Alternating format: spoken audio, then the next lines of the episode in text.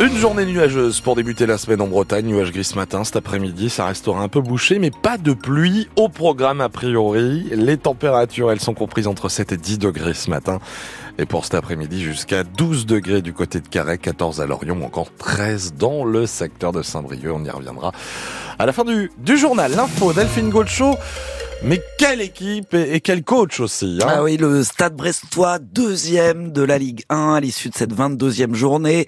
Brest dauphin du Paris Saint-Germain avec 40 points. Le Stade Francis Leblay a communié avec son équipe hier soir après cette victoire largement méritée contre l'OM. Un but à zéro, but à la 88... Oh là là, c'est dur à dire. But à la 88e minute alors que les Tisef sont réduits à 10 après l'expulsion euh, de Steve Mounier. But signé de l'élégant milieu de terrain Pierre, Pierre Lesmelou. Allez, à la récupération brestoise, ouais, Lesmelou, surface, oui, oui, oui. Lesmelou oui. Pierre Lesmelou. Oh là là là là là là là là là À la 88e minute, oh en là infériorité là numérique, là, qui ouvre le score. Après avoir chapardé un ballon aux Marseillais à 25 mètres de la cage de l'OM. Ils sont incroyable C'est Brestois Bien sûr, vous avez reconnu euh, Nicolas Blanza, euh, qui n'a plus beaucoup de voix ce matin, hein, sans doute comme beaucoup d'entre vous. Onzième victoire donc de la saison, onzième match d'affilée sans défaite.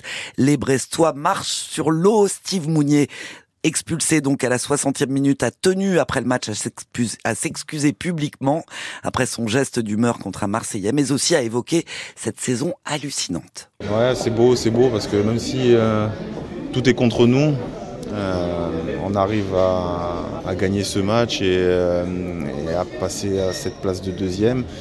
On est solide et on l'a montré tout au long de la saison, je pense. Je ne sais pas, ça fait combien de clean sheets là?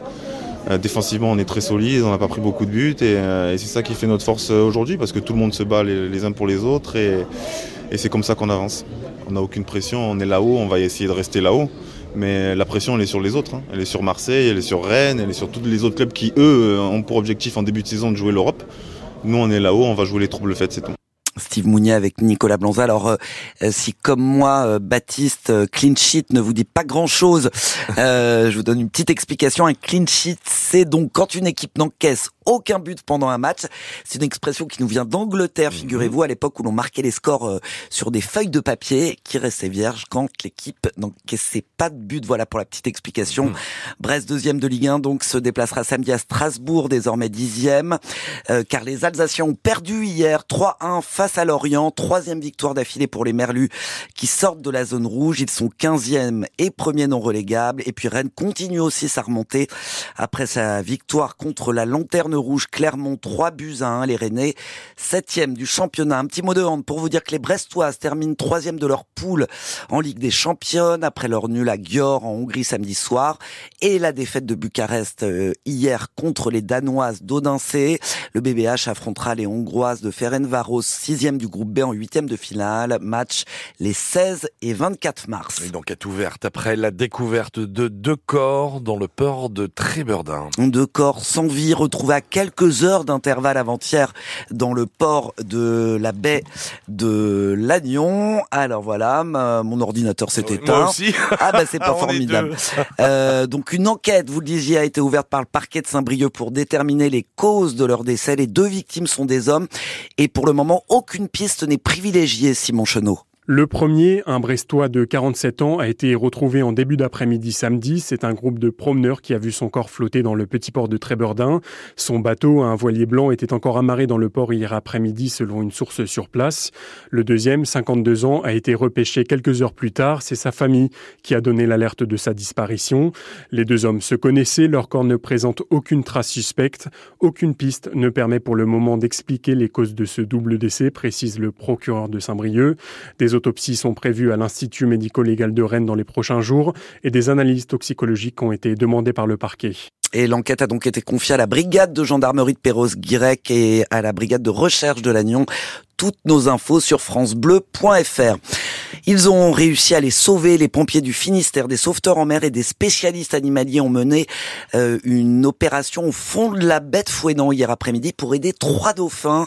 Les cétacés étaient bloqués, n'arrivaient pas à regagner le large. Après quatre heures d'intervention, les mammifères marins ont donc pu retrouver la pleine mer. Environ 5000 foyers du secteur de Guy Pavas privés d'électricité hier matin. Une coupure liée à un incident sur le poste de distribution de Coat Todon qui a duré près de deux heures et demie. Le courant a pu être rétabli en début d'après-midi.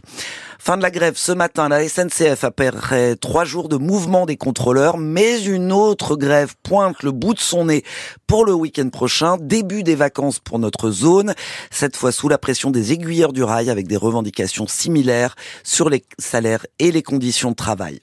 L'État va devoir se serrer la ceinture. Le ministre de l'économie a confirmé hier soir sur TF1 les craintes de l'exécutif.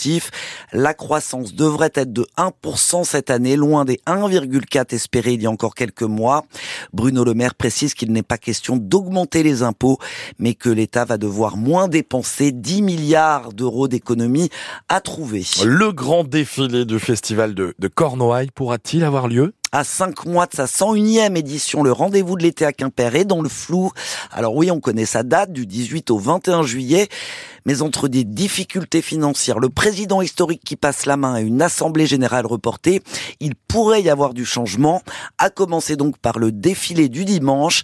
Igor Garde, le nouveau directeur du Festival de Cornouailles, a accepté de répondre à Angeline Demoinck. C'est une vraie question, c'est-à-dire qu'aujourd'hui, euh, on avait une aide euh, l'année dernière de la ville pour organiser un défilé gratuit, euh, a priori on n'aura pas cette aide cette année. Comment on fait, tout simplement après, est-ce que il y a plein de questions sur cette journée du dimanche, climato-dépendante, chronophage, bénévolephage, parce que ça nécessite beaucoup beaucoup de matière humaine aussi pour l'organiser. Donc c'est nécessaire qu'on se pose ces questions-là une fois le centième passé qu'on se dise comment sur les 101, 102, 103 et X, on va euh, organiser cette journée de clôture. Ce dont je suis sûr, c'est qu'on aura bien une élection de la reine, on aura bien un triomphe des sonneurs, et on aura bien euh, de la musique et de la danse euh, bretonne partout dans les rues de Quimper le dimanche, sans doute même le samedi avec les mômes, et tout ça pour faire résonner cette ville qui reste la capitale de la culture bretonne.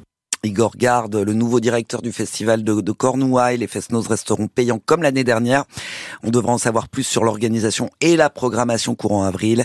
Euh, le festival attire chaque année environ 150 000 visiteurs à Quimper. Le dossier euh, de France Bleu, Brésil, signé Angeline Demoin, car trouvé sur francebleu.fr. Et puis, autre ambiance hier à Carré, Baptiste. C'était plutôt euh, musique électro pour les centaines de tuffers rassemblés euh, lors d'une free party de 1h du matin à midi il s'était installé dans un bâtiment désaffecté de l'ancienne conserverie de légumes Bouté Nicolas. Les gendarmes ont procédé à des contrôles d'alcoolémie et de stupéfiants autour du site.